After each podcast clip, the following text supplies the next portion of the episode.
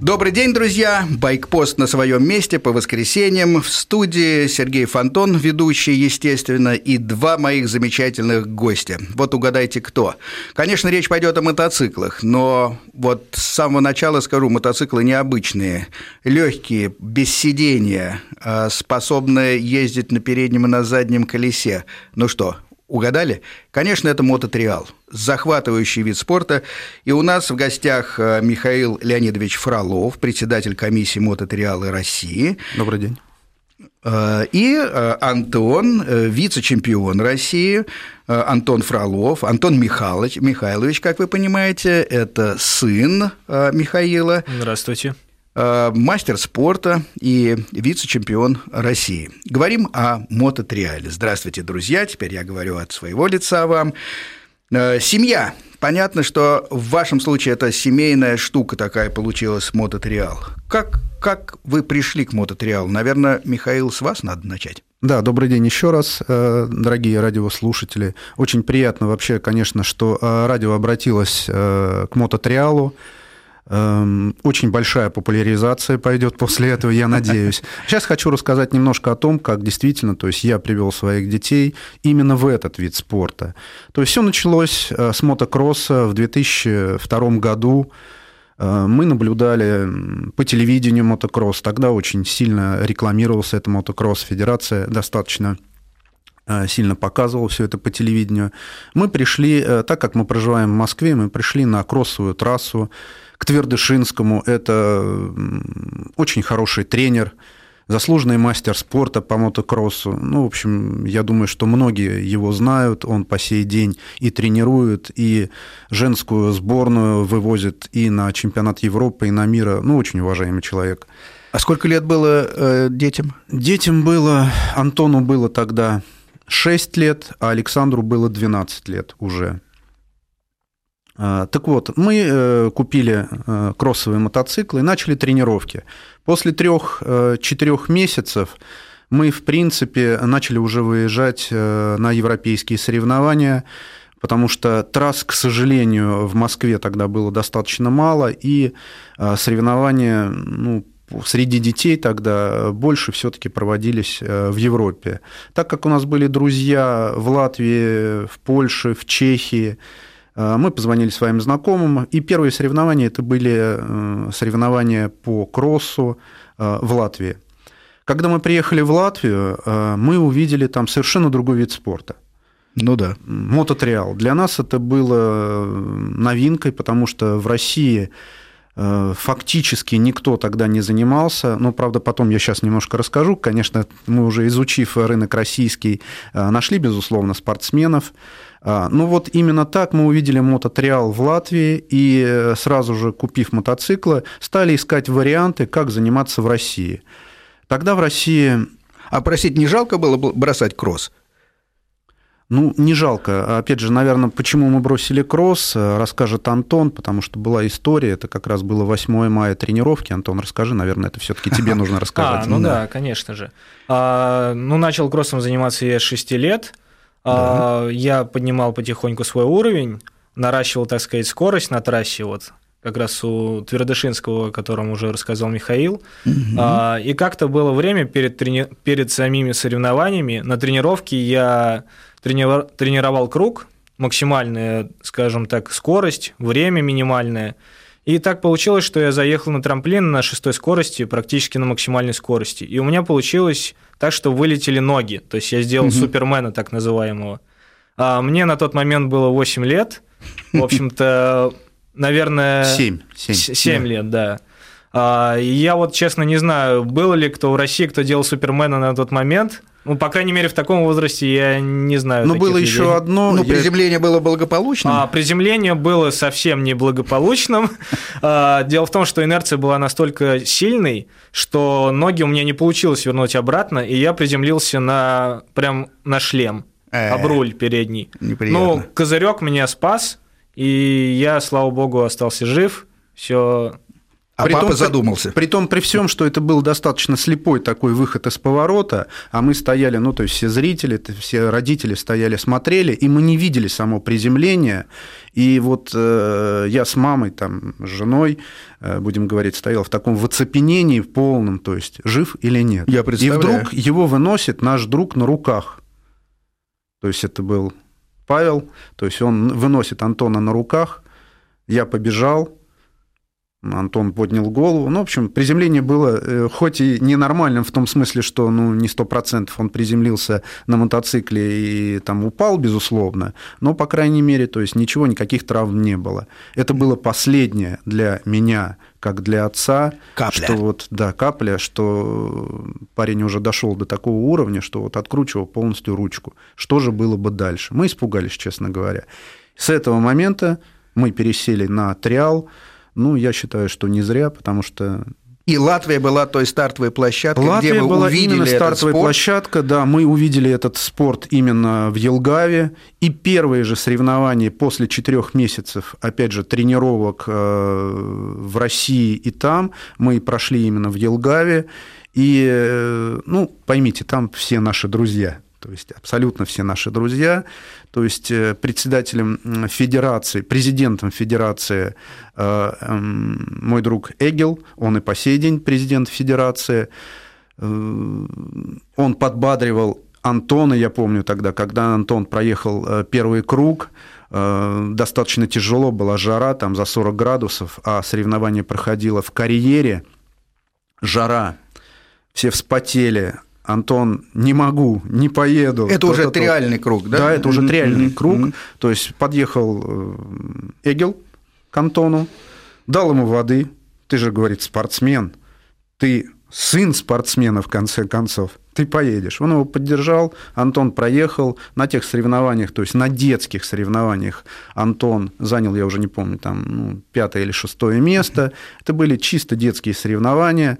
Впоследствии он еще два года выступал среди детей, стал чемпионом и э, Латвии. До сих пор я не помню медаль, по-моему, 2004 года у него как чемпиона Латвии. Проехал все восемь этапов.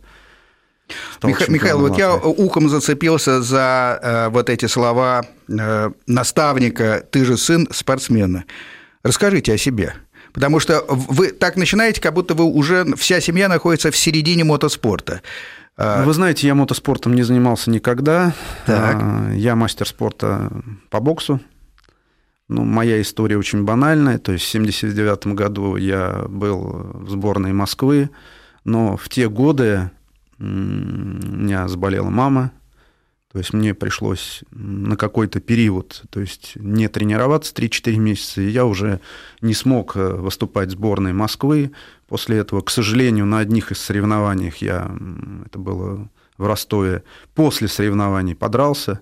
Меня на два года лишили звания в то советское время. То есть я выступал за «Крылья-2», за закрытый клуб, тогда такие были еще. Ну, в общем, моя спортивная карьера в 17 лет фактически прервалась. Михаил, а Но я знаю, что такое настоящий спорт. Это для того, чтобы пройти зональные соревнования по боксу в Советском Союзе, это Михаил, Многие обо мне когда вы сказали, что вы э, боксер, я чуть не сказал, боже мой, Михаил, у вас такое интеллектуальное лицо неповрежденное, как удалось тоже пройти? И почему, ну, собственно, Три бокс... раза нос сломан.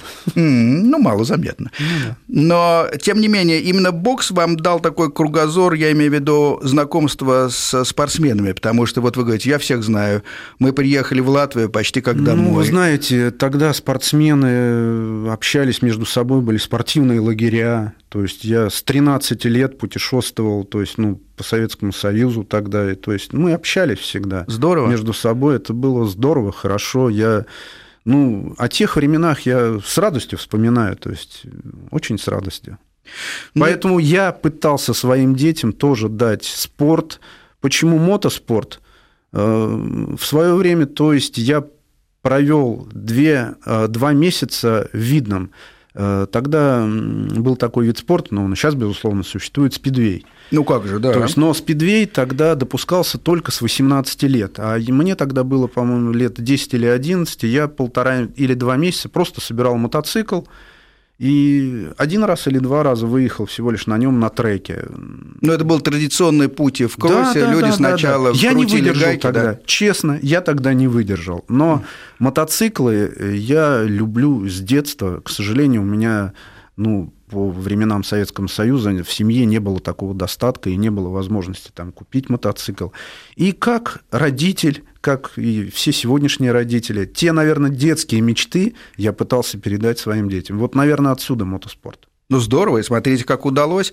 У вас два сына, один э, чемпион Александр, и он да. сегодня не с нами в студии, потому что он не успел вернуться с соревнований из Питера, и второй Антон, который с нами, вице-чемпион. Я хочу немножко дополнить. Нет, он не на соревнованиях был. Вчера э, в Санкт-Петербурге проводилась мероприятие, то есть присутствовали лучших шесть спортсменов э, мира, то есть э, пять испанцев и один, кто там был, я, честно говоря, Затесался англичанин, может Англичанин, быть, да, да, Джеймс да. Дебил, да, mm-hmm. действительно. То есть четыре из них – это Адам Рага, Джерони Фахарда. Фуджинами, к сожалению, не поехал на этап, он в Японии отдыхает после соревнований. То есть это просто друзья Александра, с которыми он тренируется постоянно. И лучшая пятерка мировая, кстати. Да, он тренируется с ними постоянно. Адам ему позвонил месяц назад еще, сказал, что Александр, будешь участвовать? Но российская сторона не пригласила Александра, а пригласила иностранцев, но это как бы их дело, это не соревнование, это чистое дело. Ну, получается, что это некое показательное выступление, в котором, да, в котором да. участвует. И Александр, безусловно, поехал к друзьям посмотреть а. триал, пообщаться Лучшие с ними. спортсмены. Вот, да, и вот сегодня он как бы возвращается, и сегодня он, к сожалению, не с нами в студию, а, по-моему, он сейчас в Алдае, то есть еще спит. Но смотрите, как здорово получилось. А, вы выбрали направление, довольно неожиданно придали ему поворот, я имею в виду триал после мотокросса, и какие замечательные результаты. Э, какой кровью это все далось? Я хочу опять немножко рассказать, что э, в России в то время тоже существовал триал. Э, триал был в Коврове. Там было три великолепных спортсмена. Там и мотобольная команда была. Мотобольная хорошая, команда, да? она и сейчас есть, угу. но я имею в виду от Триале. То есть угу. там были три хороших спортсмена. Это три Сергея. Сергей Карачев, Сергей Данилушкин, Сергей Носов. Мы обратились к ним, то есть с помощью, чтобы они, ну, в общем-то, взяли нас э, под свою как бы опеку и начали как бы, ну, вместе с ними выезжать тоже на соревнования. Ребята тоже выезжали и в ту же Латвию, и в ту же Польшу, и в ту же Словакию. И, кстати, могу сказать, что а, та сборная, ну, будем говорить, что сборная, то есть всего их было трое на весь такой огромный Советский Союз, достаточно успешно была в Европе.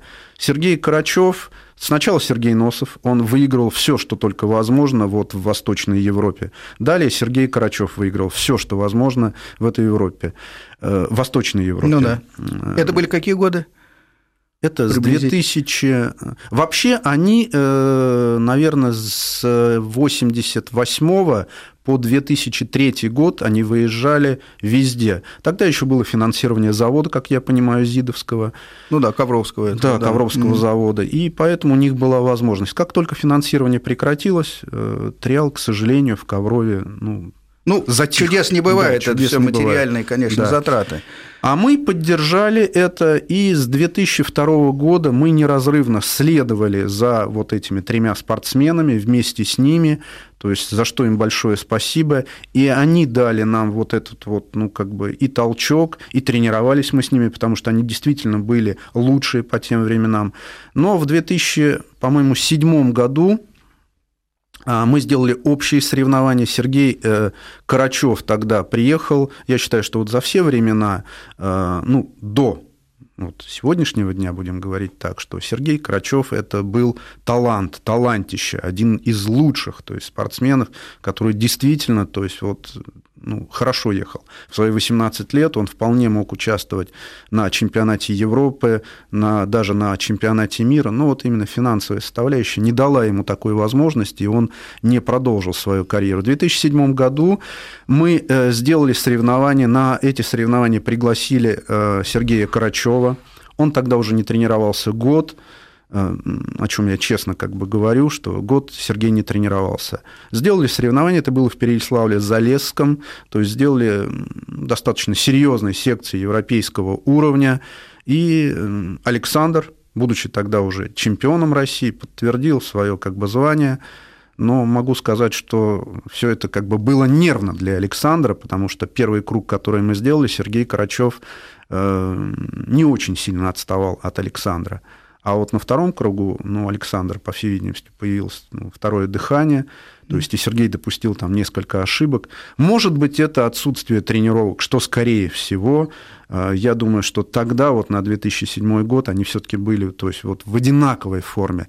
Но Александр, то есть, победил, ему это дало и, я думаю, что и подъем, э, достаточно такой моральный, там, и он начал еще больше заниматься. После этого мы решили, что все-таки нам необходимо. То есть мы вышли за уровень э, Восточной Европы, э, стали в мировых чемпионатах, этапах да, стали участвовать в мировых mm-hmm. чемпионатах, стали э, тренироваться совместно. Вот как раз я говорю, что и Джерони Фахарда, и с Адамом Рага, за что им большое спасибо. То есть они никого обычно к себе так сильно не подпускают, но вот нас они подпустили, то есть и мы тренировались все время с ними, смотрели на них, хотя у нас не было такой возможности круглогодичной жить там, но на 2-3 месяца Александр постоянно выезжал, и вот сейчас у него год перерыва, ну, опять же, это финансовая составляющая. Ну, то есть да. год перерыва в том, что он не выезжает в Испанию, то есть э, совместно не тренируется с ними. Ну, вот все вот так вот происходило. Михаил, а такая штука. Мы шли по коридору, и я наугад спросил несколько людей. Вы знаете, что такое мототриал? Не знают. Значит, учитывая, что у нас э, радио общего характера, и тут э, до нас рассказывали, как заваривать чай, и что еще делать. Давайте просто напомним, что такое действительно мототриал. Мототрайл, трайл – это преодоление препятствий. Э, имеется в виду, что спортсмен на легком мотоцикле, вес мотоцикла 73-75 килограмм, но мотоцикл полноценный, мотоцикл без сидения, на этом мотоцикле не сидят спортсмены, они стоя проходят препятствия, происходит преодоление препятствий. При препятствии существуют естественные и искусственные, то есть существует два различных чемпионата Европы и мира, будем говорить так. Один чемпионат, который проходит в залах, вот про который я говорил, что Александр поехал э, к своим друзьям именно. Да. Это в зале. Э, делаются... Там выстраиваются какие-то... Э, есть какой-то обязательный набор препятствий? Нет, нет, нет, обязательного набора препятствий нет. Выстраиваются препятствия, Высоты препятствий достигают там, до 6 до 7 метров, разрывы там, до 3 до 4 метров. И вот эти вот препятствия, которые придумывает дизайнер, то есть есть такая специальность. Я хотел бы сделать поправку небольшую. Да. Все-таки есть одно обязательное препятствие, это double lane называется, так называемое, в котором, когда есть совпадение очков у двух э, участников, они соревнуются на скорость, кто быстрее пробежит. А, да, знакомо. Да, я я тот... видел это разок угу. другой, действительно. Когда... И тот, кто, соответственно, выигрывает вот этот вот лейн, да. тот получает 0 очков, а тот, кто проигрывает, один, одно штрафное очко. Ну да, тут, видимо, нужно сказать, что, в принципе, мотогонщики э, очень условное тут понятие. Надо просто пройти, не получив штрафные очки, сложную трассу, которую пешком-то трудно себе представить, как Ну пройти. вот я имел в виду, я хотел рассказать, да. что естественные препятствия, э, соответственно, делаются 15-18 секций. На прохождение каждой секции дается полторы минуты. То есть э, на секции максимум штрафных очков 5. Что значит штрафное очко? Э, если спортсмен э, при прохождении препятствий касается какими-либо частями, то есть руками, ногами, там, в конце концов, головой, или то есть соступает как бы с подножек мотоцикла земли, это и есть штрафное очко. На естественных препятствиях три штрафных, штрафных очка он получает максимум. Далее, если он наступает там большее количество очков, штрафные очки не начисляются. Но mm. если он не успевает э, в контрольное время в полторы минуты или происходит падение, 5 штрафных очков. То есть это, по сути, не пройденная секция, да, получается? Да. да? На, э, и еще отличие естественного от э, искусственного тем, что на естественной трассе спортсмен не имеет права движения назад на мотоцикле. То есть в бок пожалуйста, то есть прыгать назад он не имеет права. На естественных препятствиях, если спортсмен не сходит с мотоцикла, не касается земли, а делает отпрыг назад. Ну, то есть бывают случаи, когда высотное препятствие, спортсмен э, не, не зашел, да, но взять. не получил э, штрафного депа, штрафного очка, то есть не наступил на препятствие он имеет право спрыгнуть назад и опять делать прохождение, то есть вперед. Это не является нарушением. Главное, чтобы спортсмен, то есть вложился, собственно говоря, в контрольное время, ну и не допустил.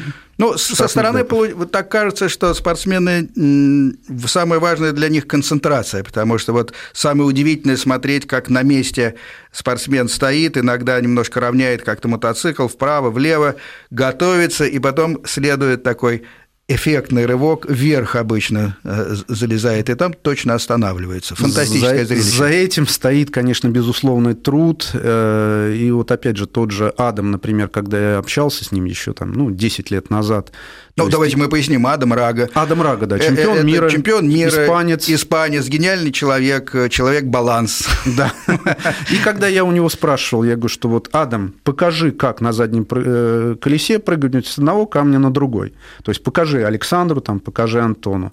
Он говорит, что смысла о том, что я покажу, нет никакого. Нужно моточасы. Вот если отсидите на мотоцикле с трех лет там, до 25, пять раз в неделю по 5-6 часов, то оно само придет, это чувство. И нечего показывать. Да, это чувство, то есть вот и чувство баланса, и чувство этого прыжка. Необходимо просто тренинг, тренинг, тренинг. Шаг за шагом, то есть движение вперед, и все придет. Впечатляюще. Скажите, а последние, вот если взять лет 10-15, сама техника, мотоциклы меняются, и что-то это дает спорту? Да, безусловно. И техника изменилась. Опять же, могу сказать э, в параллели, то есть все наверняка, ну, то есть если мы говорим о слушателях, которые знают этот вид спорта, Дуги Ламкин – ну, как То же, да, был такой. Дуги Ламкин, да он и сейчас и есть, сейчас. у него есть своя школа. Нет, он уже не а, ну, участвует ну, в мировых соревнованиях, но на любых соревнованиях и любая команда Дуги Ламкина знает. То есть, так вот, Дуги Ламкин пришел в 16 лет в мировой спорт и выиграл первый свой титул именно в 16 лет. Выигрывал он его 13 раз. Это был непобедимый для тех времен то есть вот рубеж, который смог э, преодолеть он, и э, тогда еще один спортсмен, но более как бы пожилой, там будем говорить Хорди Тарас, то есть это испанец, это если в Испании скажешь Хорди Тарас, то все, безусловно, знают. Это точно так же, как, не знаю, называть каких-то игроков там Барселоны. Ну да, но это уже перекочевало скорее из спорта в кафе, где обсуждается все. Ну, может быть, да. Да, так вот, э, Дуги Ламкин. Э, Дуги Ламкин, то есть э, у него была своеобразная техника езды, то есть он за счет вот как бы перекатывания препятствий двигался. Адам Рага и Марк Коломер, они внесли вот это вот прыжки на заднем колесе. Отлично. Мы говорим о триале сегодня в программе «Байкпост». У нас небольшой перерыв на новости, и снова продолжаем говорить о триале. Готовьте вопросы, телефон будет включен после новостей. Бархатистый звук В-твина, снова байкпост в эфире, но мы говорим не о твинах, не о чоперах и не дорожных мотоциклах, и даже не о кроссовых. Говорим сегодня о редком, к сожалению, но удивительно зрелищном виде спорта, спорта мототриале. И у нас в гостях, напоминаю, два Фролова. Михаил Леонидович – отец, и Антон, естественно, Михайлович, э, вице-чемпион России, мастер спорта – Говорим о судьбах спорта, о технике. И последний вопрос был о том, как изменилась, собственно, техника за последние 10 лет. Э, начал отвечать э, Михаил Леонидович, э, рассказал о том, что вот стала теперь тактика несколько другая, прохождение, может быть, и на, на, на заднем колесе, и есть какое-то изменение стилистики с годами.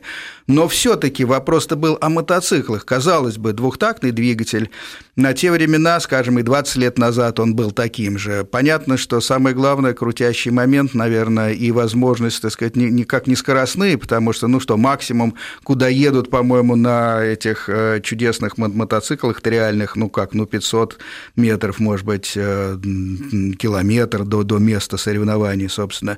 Все остальное – это искусство подвески, э, подбор, так сказать, вот того самого момента э, и его дозирования, которое вынесет вверх или остановит тормозами спортсмена на, на, на грани обрыва, что особенно бывает зрелищно и, и в зале, и, конечно, на открытом воздухе, и что делает Реал. Так все-таки мотоциклы меняются – Нет, ну, безусловно, то есть мотоцикл меняется в лучшую сторону, и геометрия рамы, и мотор. То есть все-таки что-то можно изобрести. Все. Конечно, конечно, конечно. Я знаю, что вот на Монтесе, например, стоят э, и тормозная система, и сцепление Брэмбо, то есть это одно из лучших.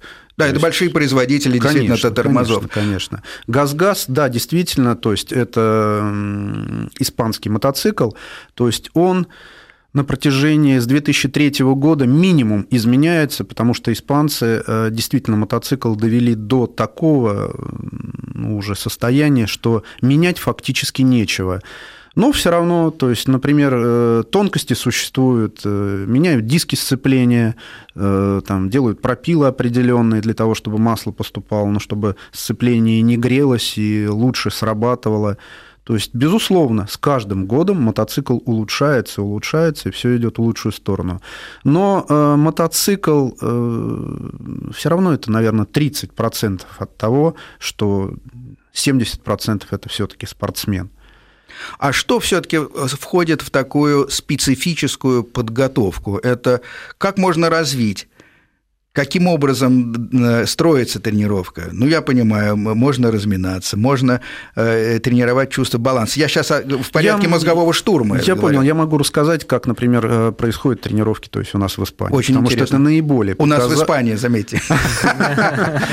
У нас, когда мы выезжаем в Испанию, тренируемся там, потому что, безусловно, там спортсмены, ну, я имею в виду, что мировые спортсмены уже отработали методику, и мы стараемся следовать именно той же методике, гонки, как э, и делают и, там, и Адам Рага, чемпион мира, и Тони Боу. Хотя с Тони Боу мы не тренировались, честно говоря, ни разу, потому что он проживает немножко там 150 километров от нашего тренировочного места, и мы не едем туда, а тренируемся с Адамом Рага, с Фуджинами, с Фахардо. Вот это три спортсмена, которые... Три звезды. Да, три звезды, которые мы с которыми рядом и у которых пытаемся подчеркнуть многое. Рядом там еще находится Тедди Блазусик, это единственный вот поляк, э, единственный спортсмен с Восточной Европы, который пробился в мировую элиту сначала триала, он был в десятке триала, а сейчас, на сегодняшний день, вот как 4 года назад он ушел в другую дисциплину эндуро-кросс, и 4 года подряд является чемпионом мира, но... О, еще поговорим о влиянии но, триала на другие дисциплины. Да, 4 года, 4 раза в неделю он тренируется на эндуро-кроссе,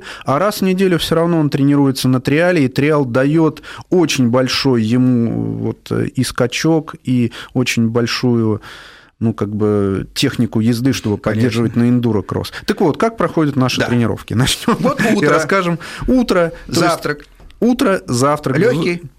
Ну, не обязательно. У, у каждого он свой, то есть и завтрак он... Безусловно, нужно поддерживать, то есть углеводы, там то-то, то-то. На питание мы, к сожалению, пока еще не обращаем особого внимания, Окей, хотя... дальше. Э, я просто не могу сказать, как обращают они или нет. То есть начинается все, собственно говоря, либо мотоциклетная тренировка, либо велосипедная тренировка, либо э, жим в зале. То есть это спортсмен сам выбирает по своему личному состоянию, состоянию, потому что ну, тренировка на мотоцикле – это 5-6 часов. Тренировка на велосипеде, а они ездят на шоссейных велосипедах, именно на шоссейных, проезжают по 120, по 150 километров в день. То Почему есть... это нужно, интересно? Физика, физика. физика. Это соревнования, выносливость развивает. Соревнования по Антон? триалу проходят да. 5-6 часов. Ну, да. ну, Антон, расскажи. А, ну, соответственно, утром у нас тренировка на велосипеде, так. А есть специальные такие велосипеды, легкие, трековые, так называемые. Ну да, нет, это более-менее да. мы представляем да, с узкими На, на, на них мы, соответственно, проезжаем около 90 километров в день. Кошмар. Это развивает выносливость. По э, пересеченной местности? Нет, по... нет, по не, дороге. По, по дороге. По ровной дороге, так как колеса там очень тонкие, маленькие. Не, не, ровная дорога, я понимаю, что асфальт ровный, но, нет, но уклоны... Обычно, а, обычная, да, по обычной да, автомобильной да, трассе. Безусловно, есть... там подъемы, спуски mm-hmm. есть, но упор идет, конечно, подъем, потому что как раз в этот момент наибольшая тяга на педали идет. Ага. И вот на этом, собственно, и развивается выносливость, и за счет того, что мы продолжительное время ездим. То Понятно. есть там 2-3 часа вот примерно. После этого сон, Потому так. что после такой тренировки, то есть час-полтора все равно необходим отдых. И если хватает сил, а в основном их хватает, дальше идет мотоциклетная тренировка. То есть, но тогда тренировка после велосипеда, она не длится 5-6 часов, это, ну, 2,5-3 часа, потому что организм все равно не выдержит. А где происходят часов. мотоциклетные тренировки?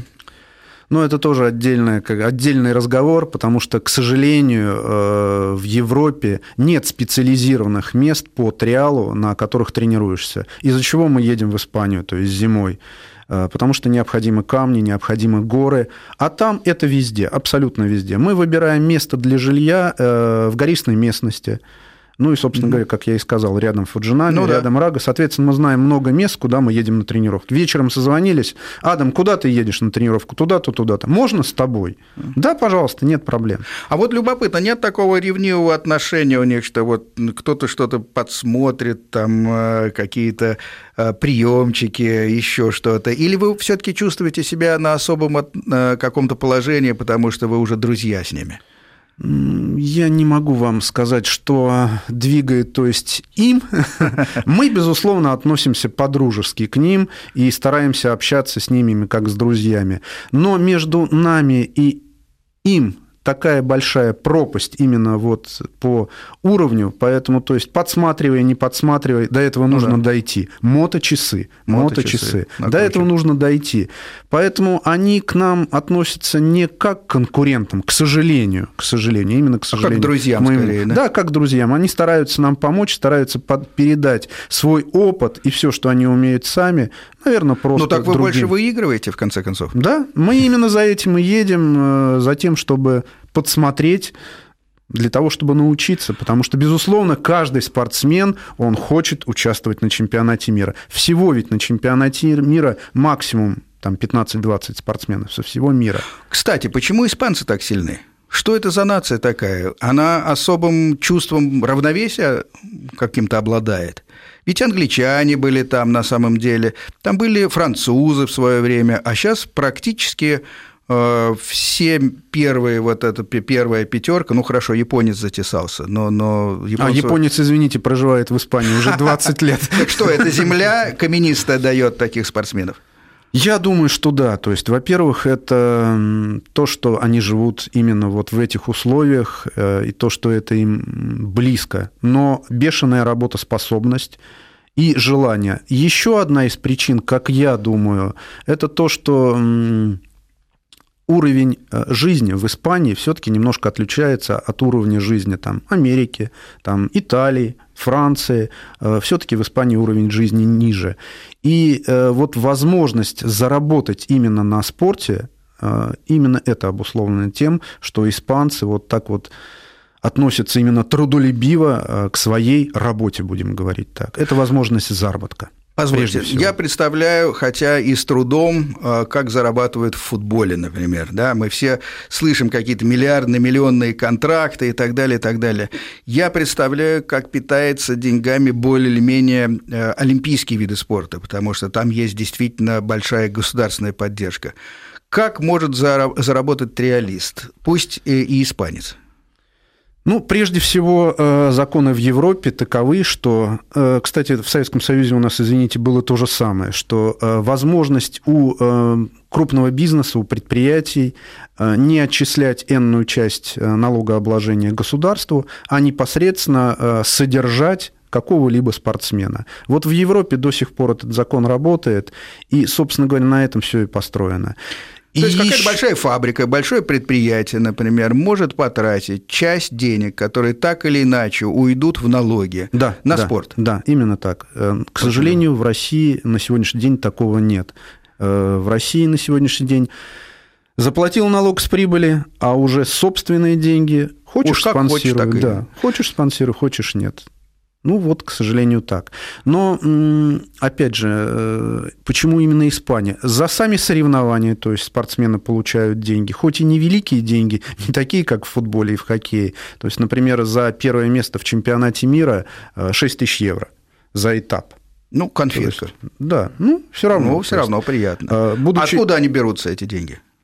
Вот 6 тысяч евро. Федерация, это международная это федерация, федерация, соответственно, да, она выделяет определенную сумму денег. Опять же, если сказать, например, России, о мотоциклетной федерации России, то наследие у нее не осталось никакого. Это общественная организация, которая да-да-да. Мы продолжим, продолжим ровно через э, две минуты. Снова новости. На полусловие, извините, перерываю, но новости – это святое. Возвращаемся в студию после новостей. Э, Михаил Фролов или Фролов-старший и Антон Фролов у нас в гостях. Говорим о триале. Говорили о финансировании этой дисциплины. И Михаил говорил о странном положении э, в мотоциклетной федерации. Я так понимаю, что она в, каком в какой-то степени, наша мотоциклетная федерация, могла бы быть или должна бы быть наследником э, той материальной базы, которая была в ДСАФ. Или я ошибаюсь? Нет, ну, это мое мнение, чисто а. свое мнение я и говорю. Mm-hmm. Да, безусловно, это хотелось бы, и тогда бы у мотоциклетной федерации была бы возможность э, как-то спонсировать спортсменов. А так это общественная организация, которая живет на чистые взносы самих же спортсменов. Очень тяжелая в этом смысле ситуация. Но могу сказать одно, что большое спасибо. Все-таки очень много энтузиастов, которые помогают. То есть спортсменам, я могу сказать, например, про Александра, про Антона, что у них есть, хоть и минимальные, но спонсоры все равно существуют. И по спортивному питанию, то есть э, спонсируют предприятия. Да и просто ну, иной раз деньгами помогают. Это относится к, уже к разряду такой мир не без добрых людей, или есть энтузиасты всегда, действительно, и вы сами являетесь, безусловно, энтузиастами? Энтузиасты есть всегда и во всех видах спорта, и на них, в принципе, и держится все. Да и в советское время. То есть, опять же, хоккей могу сказать, что э, на чем? На энтузиазме все-таки. В каждом дворе в Советском да. Союзе. С чего начинался хоккей? С золотой шайбы. Я, например, могу сказать, что я вырос в дворе, где стадион Мягкова то есть да. на ВДНХ. Я играл с Валерием Харламовым. У нас э, в 25-этажке жил вратарь. Здорово. То есть э, Пашков. То есть мы к нему в гости ходили. Я, будучи мальчишкой, меня в 13 лет, то есть приглашал Фирсов, то есть играть в ЦСКА. Я ездил на одну тренировку в ЦСКА. Но так как я говорю, что не было возможности ездить, я ушел в другой вид спорта. Слушайте, ну вот тут очень важная тема тогда э, мототриала как хобби. Вот как вы считаете, есть ли такая перспектива? У меня в голове постоянно, когда я смотрю на и соревнования, я понимаю, что там в жизни никто из моих знакомых никогда не будет так ездить. Но мне всегда очень хотелось попробовать. И была все время такая идея, что, в принципе, ну, э, такой средний, я не знаю, может быть, не подготовленный до мирового уровня, может быть, поддержанный мотоцикл, вот реальный, можно купить на компанию – и, допустим, ну, один, э, так сказать, что-то пытается делать, другие стоят, посматривают, э, отдыхают, и так по кругу. Такая схема, как хобби, возможно? Мы практикуем это. Есть такая дисциплина даже в мотоциклетной федерации России – мототуризм. Угу. То есть очень сильно развито в Сочи. Вот именно многие компании покупают один мотоцикл там на троих, на четверых так. и тренируются, ходят в горы на нем, так как это легкий мотоцикл. То есть и легко перевозить, переносить, то есть это практикуется. Здесь, э, в Москве, очень много любителей, именно любителей, которые покупают реальные мотоциклы, в основном, конечно, бэушные, потому что, ну, э, чтобы деньги все-таки сэкономить, покупают, тренируются с удовольствием, и мы э, никогда не отказываем таким людям даже в обучении, потому что все-таки техника езды на реальном мотоцикле и на других мотоциклах, она разная. Мы всегда говорим, что если кто-то купил реальный мотоцикл, мотоцикл, обратитесь к нам. То есть мы расскажем, мы покажем. А, на нашем сайте мы даже делали видеоуроки для того, чтобы ну, как-то люди приобщались к этому виду. Очень интересно, и мы всегда рады, то есть даже на таком уровне, потому что, как я уже сказал, вот э, на чемпионате мира там 20 спортсменов всего, а любителей-то сколько? Приехайте в Англию на соревнования на английский этап. Из каждого куста вылезут мальчишки, да, да и взрослые. Конечно, конечно. Там собираются порядка полторы да. тысячи человек на этап, на английский. Во Францию приезжаешь, ну, там чуть поменьше, там около 800, там 900 человек. Ну да. Так что Но это очень развито, очень развито. Очень развит семейный, то есть Австрия, Германия, они семьями выезжают, покупают мотоциклы, семьями выезжают на выходные дни и с удовольствием катаются, тренируются. Это не спорт, это уже образ жизни. Образ жизни – это э, и, может быть, по-моему, прекрасным отдыхом выходного дня. Шикарный отдых. То есть я сам с удовольствием, то есть я вот на мототриальном мотоцикле, к сожалению, не могу, как ребята, то есть скакать, но между тренировками я всегда пытаюсь сесть на триальный мотоцикл и, ну, просто проехаться. Это приятно, это здорово, это хорошо. То есть мне это нравится даже самому. Потом, знаете, как мальчишки всегда, а вот э, у них почему-то критерий такой дворовый, а вот на заднем колесе, можете? По-моему, это один из самых подходящих, на самом деле, мотоциклов для обучения. Да, каждый из мотоциклистов, безусловно, то есть хочет ездить и на переднем колесе, и на заднем колесе, и многие к нам обращаются, научите ездить, то есть на заднем, на переднем колесе. Безусловно, то есть учим, проблем нет. Ну вот. никаких. Вот Антон, наверное, то есть расскажет, как он обучает. Антон. А, да, конечно. Антон, немножко, мы немножко, э, папа тебя, так да, сказать, затер в эфире, да, но забыли. Пожалуйста. А, собственно, тренировки провожу я, Антон, и мой брат Александр. А, тренировки мы проводим, соответственно, на платной основе, так как мы предоставляем либо свой мотоцикл, либо как бы на мотоцикле уже приезжает тот, кого мы будем тренировать. Ну а, да. Тренировки как бы стоят недорого, но окупают себя немножко. Ну да, но ну, а... в принципе вот сама тактика тренировок, это, это что, при, а... приезжает человек, говорит, вот допустим, как я, я, я могу угу, и да. давно езжу, так сказать, на, на, немножко ездил на эндуро, там, то есть все на обычном мотоцикле езжу и очень люблю путешествовать, то есть, ну как бы я мотоциклист среднестатистический. Могу ага. сказать, что за 10 академических часов, вот которые ребята обучают в основном, это два тренировочных дня человек точно научится ездить на переднем колесе сначала, потому что на переднем колесе все-таки легче научиться. А многие из тех, кто имеют опыт, учатся ездить на заднем колесе. Но тренировки, конечно, не основу составляют езды на переднем и заднем колесе, а просто почувствовать мотоцикл.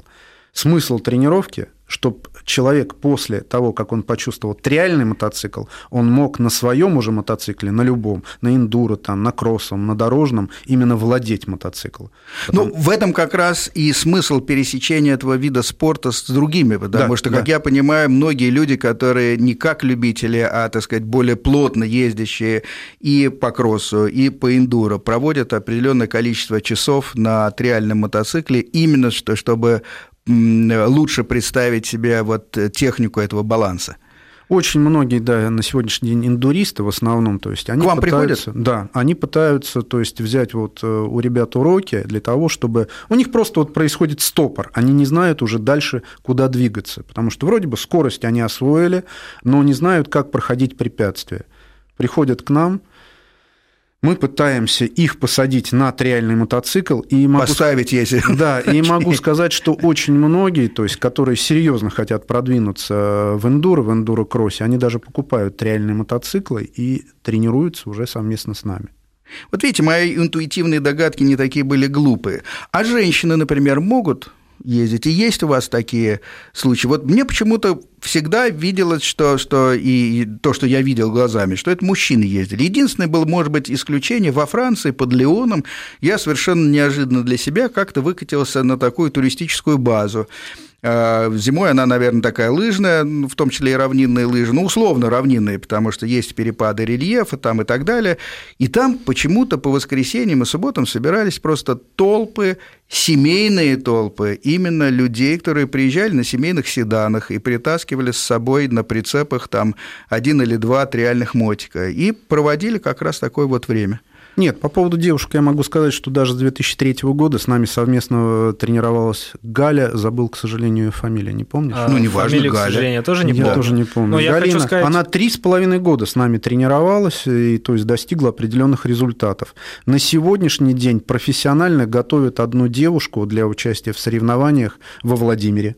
То есть Андрей Пантелеев тренирует там вот девушек Михаил, в том числе. А, а разделены женщины и мужчины? Да, существует отдельный и есть женский триал. Существует отдельный чемпионат Европы, отдельный чемпионат мира. Э, кстати, могу сказать э, о Лае Санс. Это испанка, чемпионка мира по триалу. Все, что можно в триале, она уже взяла. Сейчас она едет и в ралли, Сейчас она едет и в Дакаре, то есть везде, и везде на первых ролях. То есть вот именно триал... Вот как раз ралли рейд, это я ее знаю, да, естественно, да. потому ну, что она там ведущее место занимает. Она везде ведущая, да. но э, сначала именно сначала, она стала там 8 или 9-кратной чемпионкой мира по триалу. В этой же студии сидела э, Настя Нифонтова, которая Да. сейчас готовится знаем, ехать на конечно. африканское, конечно, Да. ралли и мечтает попасть потом когда-то на Дакар. И вот и в ее голове главный соперник – это вот эта вот дама Сайнц. Ну, могу сказать, что Настя и Саша дружат, они перезваниваются постоянно, и даже Ну когда да. они бывают в Европе, то есть друг к другу приезжают, и совместные тренировки. Не далее, как там месяц назад, я помню, что э, когда Александр здесь тренировался на велосипеде, то есть она приехала тоже, Саша ее вызвал, говорит, давай мы тебя на велосипеде покатаем. 30 километров она проехала, молодец. Не, она молодец, она- она в Молодец, хорошей молодец, форме, да. Молодец, молодец. А, И у нее такой приятный сплав, когда у спортсмена и голова, с моей точки зрения, Да, работает. да, да, да. э, и- Но она и бизнесом занимается очень удачно, молодец. А на каких, кстати, велосипедах вы э, обычно занимаетесь?